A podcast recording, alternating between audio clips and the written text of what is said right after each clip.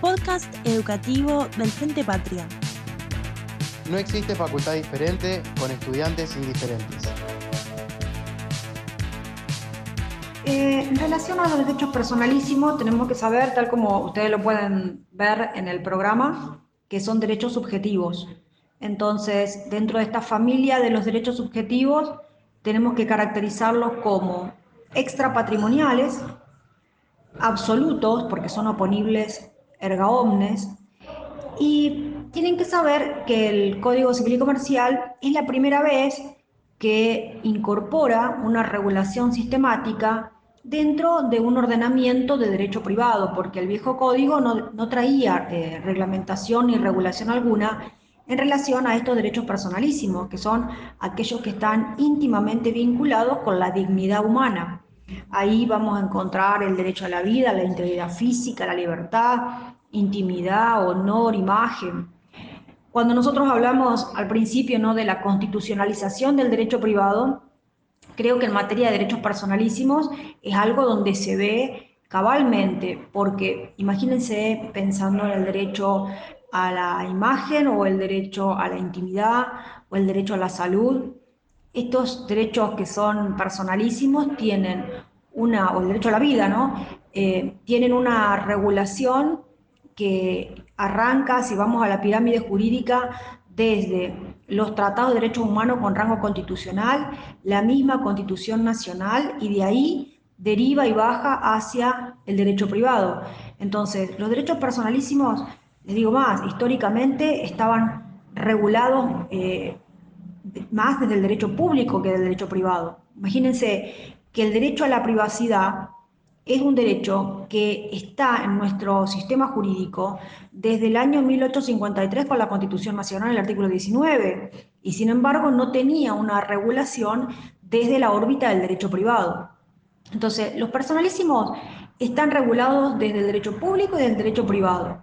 Ahora, por primera vez, el Código Civil y Comercial, a partir del artículo, creo que 51, empieza a hacer un desarrollo, una teoría general de estos derechos personalísimos. ¿Cómo lo vamos a clasificar? Nosotros en el texto nuestro seguimos la clasificación que hace Santos y Fuentes, ¿no? que ha hecho su tesis doctoral hace muchísimos años atrás sobre derechos personalísimos y la ha ido renovando constantemente a, su obra sobre derechos personalísimos y de allí hemos sacado la, forma en cómo clasificarlos. Entonces, la primera parte eh, o el primer punto que vamos a empezar a desarrollar ahora, tiene que ver con los derechos vinculados a la integridad física. Entonces, allí vamos a analizar muy someramente el derecho a la vida, pero nos vamos a quedar un poquitito más de tiempo en la disposición del propio cuerpo. Ahora vamos a ver que se divide en la disposición del propio cuerpo en beneficio propio y luego en beneficio de terceros. También analizamos un poquitito el derecho a la libertad, que es la segunda pauta o la segunda orden de clasificación, es integridad física, libertad, integridad espiritual, ahí ingresa el derecho a la intimidad, a la imagen, al honor, a la identidad. Y como una categoría fuera de esta integridad espiritual, también se incluyen los derechos sobre los datos personales donde nosotros en Argentina tenemos eh, este derecho protegido desde la Constitución Nacional, el artículo 43, con el habeas data, y la ley sobre protección de datos personales. Vamos un poco al derecho a la vida. El derecho a la vida, lo único que vamos a, ver, y nosotros en el texto, fíjense que le ponemos la cantidad de normativas de derecho público, sobre todo el derecho penal, que preservan el derecho a la vida. Eh, vos preservás el derecho a la vida condenando el homicidio, eh, condenando el aborto. Cuando digo aborto, me refiero a que el aborto, más allá de cualquier normativa que, se vaya a sancionar, seguramente, y, todos queremos eh, a posteriori, no es que desaparece como delito, sino que desaparece como delito frente al caso donde hay una conformidad por parte de la madre. Es decir, si yo mañana eh, trompeo a una mujer embarazada, la lesiono y eh, producto de esas lesiones, además pierde el bebé, Entonces, va a haber delito de lesiones y de aborto, porque el problema es cuando la madre da el consentimiento. Si la madre no da el consentimiento, el aborto sigue siendo un delito y seguirá siendo. Ahí en, esta parte nosotros creímos eh, importante, tal vez si ustedes se fijan, es el primer fallo donde nosotros damos todos los, eh, exponemos todos los considerandos del fallo FAL, ¿no? que, da eh, un análisis del por qué la interrupción voluntaria del embarazo, hace un análisis sobre lo que es el artículo del Código Penal y cómo debería ser la interpretación conforme a derecho de esa interrupción voluntaria del embarazo. Después, y acá sí nos vamos a quedar, se habla del derecho, siempre estamos hablando dentro del grupo, que dijimos al principio, derechos sobre la integridad física, vamos a empezar a hablar del derecho del propio cuerpo, ¿no? Entonces, ¿y, cómo lo analizamos? Porque esto se puede escribir, eh, no sé, cuatro libros. Simplemente nosotros vamos analizando eh, los derechos personalísimos en función de la normativa que tenemos de derecho privado. Ese es el análisis que se hace. Hay mucho más para decir sobre los personalísimos. Nosotros nos vamos centrando en, sobre una base normativa. Entonces, cuando empezamos a hablar del derecho al propio cuerpo y de sus partes en beneficio propio, ahí analizamos una ley muy interesante, que es la ley sobre las prácticas esterilizantes. ¿no? Acuérdense, beneficio del propio cuerpo o disposición del propio cuerpo en beneficio propio. La ley sobre prácticas esterilizantes, que es una ley del año 2006, una ley que es cortita, pero que vino a resolver un conflicto que ustedes ni siquiera se imaginan que era hasta ese momento, cuando una persona dando su consentimiento informado pedía una práctica esterilizante y el sistema de salud no respondía porque, eh, ahí un poco le contamos, ¿no? el, el motivo supuestamente generaba lesiones en un sujeto y entonces el médico no quería ser cómplice de esas lesiones y a partir de ahí tenías que tener una orden judicial para que una mujer que tenía cuatro o cinco hijos fuera a pedir una práctica realizante o un hombre, por supuesto. ¿Qué viene a hacer esta ley? La ley viene a democratizar, a darle al paciente la posibilidad que pueda decidir si quiere someterse a una práctica esterilizante, hombre o mujer, y además sin ningún tipo de intervención judicial. Fíjense que lo único que se pide es que el sujeto sea mayor de edad, que preste el consentimiento informado, nosotros hacemos por escrito, y además que eh, las obras sociales o el sistema de salud público lo cubra a esta práctica esterilizante. Se habla de la ley de la gratuidad de la práctica esterilizante. Entonces, eh, Hoy, cualquier sujeto mayor de edad con plena capacidad se puede presentar, ya sea en un efector público o en, en un sanatorio privado, si tiene obra social, y solicitar sin ningún tipo de intervención judicial una práctica esterilizante y debe ser aceptado por parte del cuerpo médico como parte de este derecho a poder decidir del sujeto sobre su propio cuerpo. Ahora, en esta, hago un paréntesis, ¿no? Ahora cuando empezamos a hablar de los personalísimos, vamos a ver que hay cambios de paradigma de lo que era la salud eh, hace décadas atrás y lo que es la salud hoy. Hoy el sujeto, la persona humana, se encuentra, digamos, empoderada. El, el sujeto puede decidir sobre su propio cuerpo. Por encima de cualquier tipo de sugerencia que pueda hacer el cuerpo médico. Eso, lo tenemos que tener en claro. Antes el médico decidía por vos. El médico era el dueño del saber y como dueño del saber tenía en principio el poder de decidir sobre la salud del sujeto. Ahora es al revés. El sujeto tiene derecho Primero, a informarse y luego de que ha tomado conocimiento, puede tomar decisiones.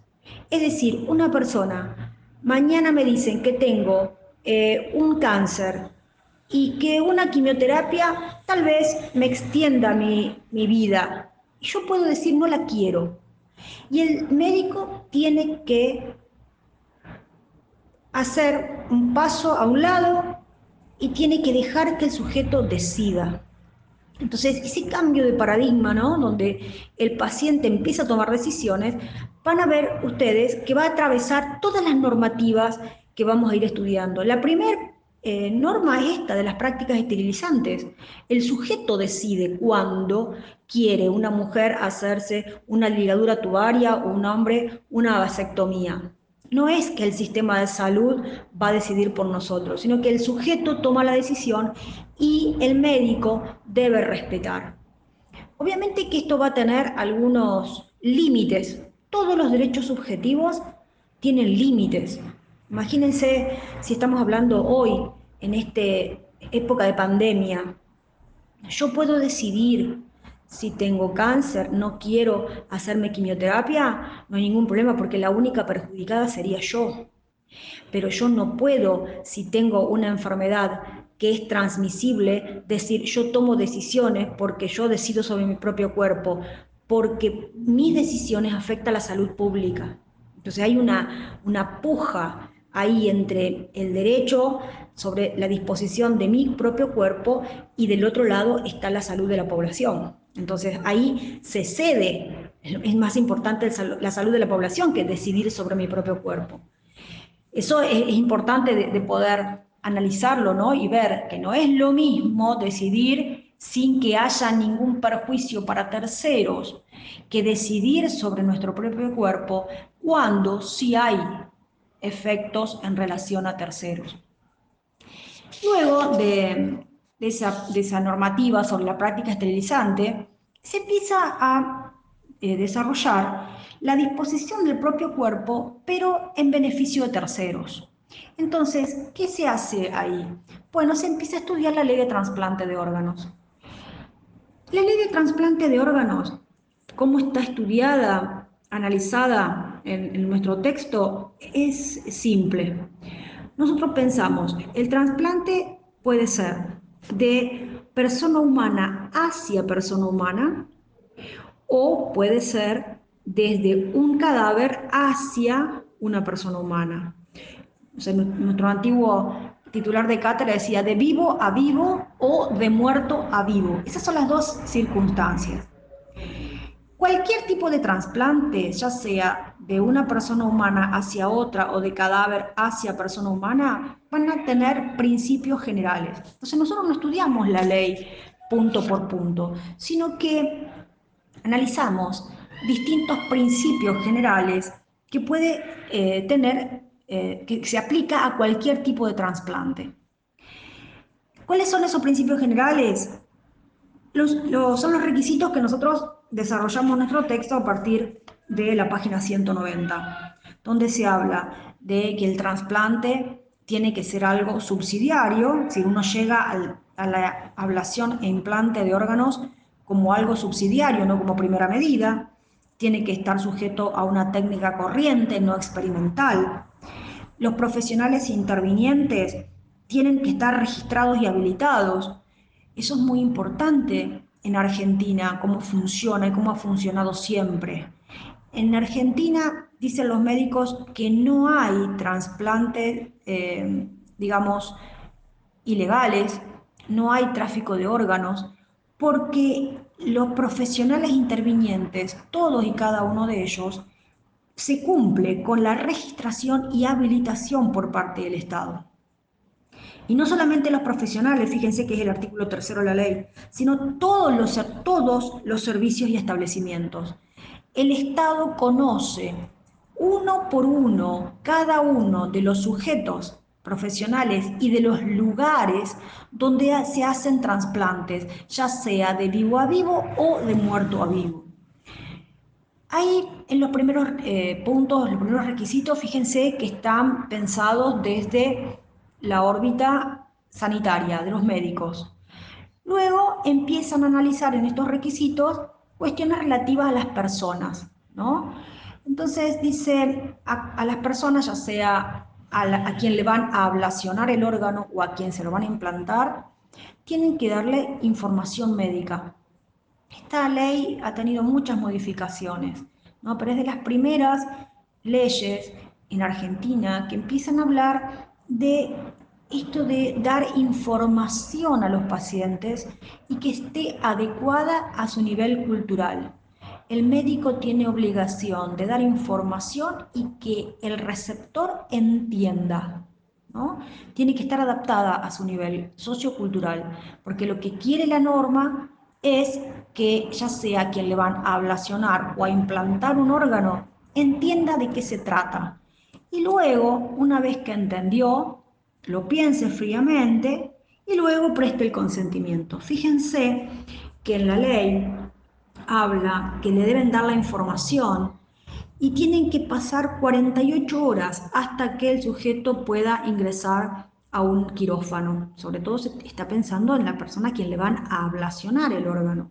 No es que toma decisiones a tontas y a locas, sino que le dan la información, le dan 48 horas, que lo piense con la almohada y luego que tome la decisión. Una vez que presta el consentimiento, en materia de derechos personalísimos, este consentimiento siempre va a ser revocable. Y eso es lo que dice acá otro principio ¿no? que atañe a los sujetos. Puede revocar el consentimiento hasta último momento.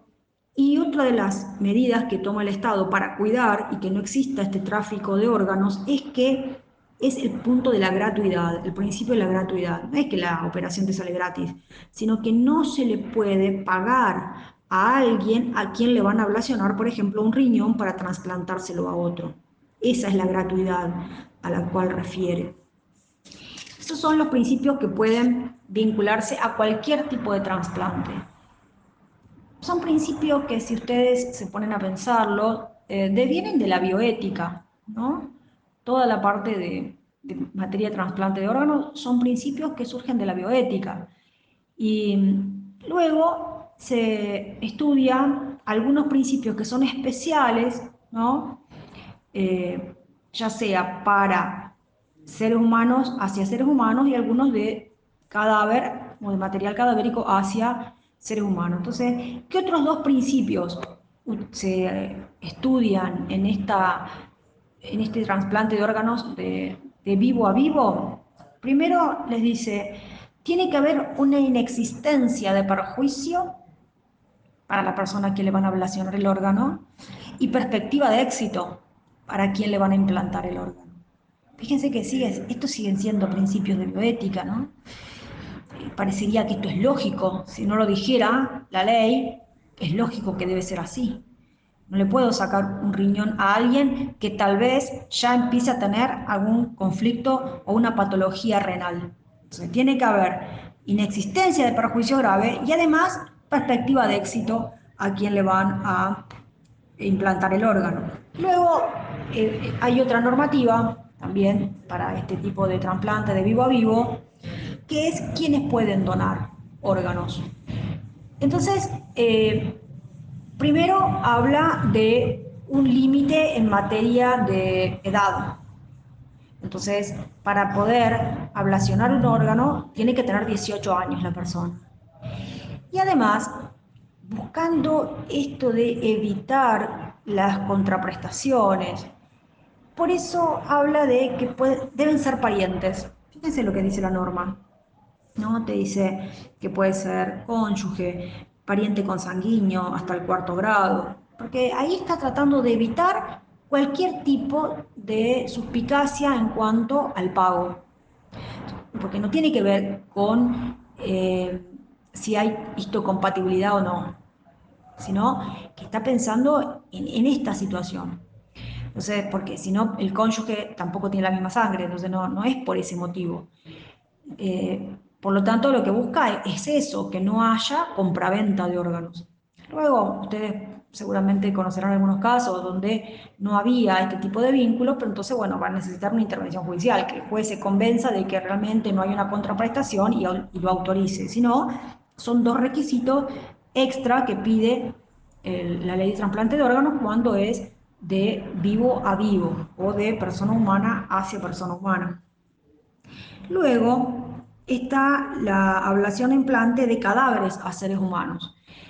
Ahí nuestro texto es del año 2016, por lo tanto hay una ley que le falta, que es la ley Justina. La ley Justina es del año 2018, donde pone ¿no? Eh, este principio que salvo que vos hayas, expresado que no querés ser donante de órganos post-mortem, yo hablo de donantes porque la ley habla por ahí de, donante, pero la donación es un acto jurídico patrimonial que tiene por objeto, un acto jurídico no patrimonial, sino un acto jurídico que tiene por objeto una cosa con contenido económico, y los órganos no tienen contenido económico. Entonces es mal llamado donación de órganos, lo que hay es una dación, como cuando se habla de el tema de la sangre. Son dadores de sangre, no son donantes. Lo hago, hago ese paréntesis porque por ahí yo hablo de donación, pero es porque uno se acostumbra a utilizar la palabra, pero jurídicamente no es donación de órganos. Em, entonces, ahí faltaría ¿no? la, normativa sobre la ley Justina, que la pueden bajar, no hay ningún problema, pero el tema es simplemente saber que a partir de esa ley, que, que si ustedes se fijan y leen el, es probable que ustedes lean el libro y no se den cuenta, porque ya existía una norma parecida, pero que no se estaba aplicando y tenía algunas diferencias en cuanto a los consentimientos. Eh, hoy todos somos dadores post-mortem de órganos, salvo que hayamos expresado eh, de forma, eh, de por escrito, que no lo somos. Y además, en materia de donación post-mortem también se le exigen, ¿no? al, sobre todo los establecimientos de salud, eh, algunos requisitos, como por ejemplo que no puede demorar más de un tiempo razonable para la entrega del cadáver a los familiares, cómo tiene que entregar el cadáver, porque son cuestiones también éticas donde eh, hay una familia que está esperando para inhumar restos y no, no es que se puede tomar el tiempo del mundo para devolvérselo. Entonces hay pautas también de, ética en cuanto a esa situación. Pero acuérdense, el texto no tiene la ley Justina, eh, lo tendrían que ustedes buscar por su cuenta. Esa sería la primer parte ¿no? de, la, disposición del propio cuerpo. Hemos visto la disposición del propio cuerpo en beneficio propio, la ley sobre prácticas esterilizantes. Y también hemos visto muy someramente, ustedes tienen material en todos los textos, está en todos los libros de parte general lo van a encontrar, los lineamientos generales que tiene la ley de trasplante de órganos, con su última reforma que es la ley Justina. Luego, el, el programa sigue hablando de, este derecho a la salud y la norma que vamos a empezar a comentar ahora es la ley de, los derechos del paciente. La, ley sobre los derechos del paciente es una norma muy importante, pero muy importante, que prácticamente no se ve en ninguna otra materia de la Facultad de Derecho, salvo que ustedes hagan esta cuestión de la hay una asignatura que no sé si es opcional o un taller que se llama Derecho a la Salud. Si no, el derecho al paciente no lo ven más pero es, muy importante más allá de, su connotación, porque si, cuando uno empieza a ejercer la profesión, si usted se dedica a años, eh, tiene que conocer esa ley, si no, eh, hace agua por un montón de lugares. Entonces, en materia de los derechos del paciente, eh, voy a leer la ley 26529, está compuesta por cuatro ejes. ¿Qué se estudia los derechos del paciente? El primer eje son los derechos del paciente en su relación con los profesionales e instituciones de salud. va a haber una, una nómina de derechos que vamos a desarrollarlo luego. Esto se va a complementar con el segundo eje, que es el derecho a la información sanitaria. Fíjense que es tan importante que el tema de información para los pacientes tiene un capítulo especial. Por eso hablamos y vamos a hacer siempre hincapié en esa información que tiene derecho a recibir cada uno de nosotros como pacientes. Luego ¿Cómo se presta el consentimiento? Entonces, el tercer eje habla del consentimiento informado. Y entonces vamos a analizar qué es el consentimiento informado. Y por último, el último eje de la ley del derecho al paciente es la historia clínica. ¿Cómo debe hacerse una historia clínica? Eh, esos son los cuatro puntos. Nosotros, si, ustedes eh, siempre estamos hablando de los sujetos vulnerables, ¿no? Hemos dicho hasta el hartazgo. El derecho privado hoy tiene como principal finalidad el análisis y la protección, la protección de los sujetos vulnerables. Acá el paciente es un sujeto vulnerable. Tal vez alguno de ustedes nunca se haya sometido a una operación, pero cuando uno se somete a una operación, te llevan en camilla, te sacaron la ropa, sabes que te van a dormir y se supone que te van a hacer lo que dijo el médico que te iba a hacer, uno entiende de qué se trata la vulnerabilidad del paciente.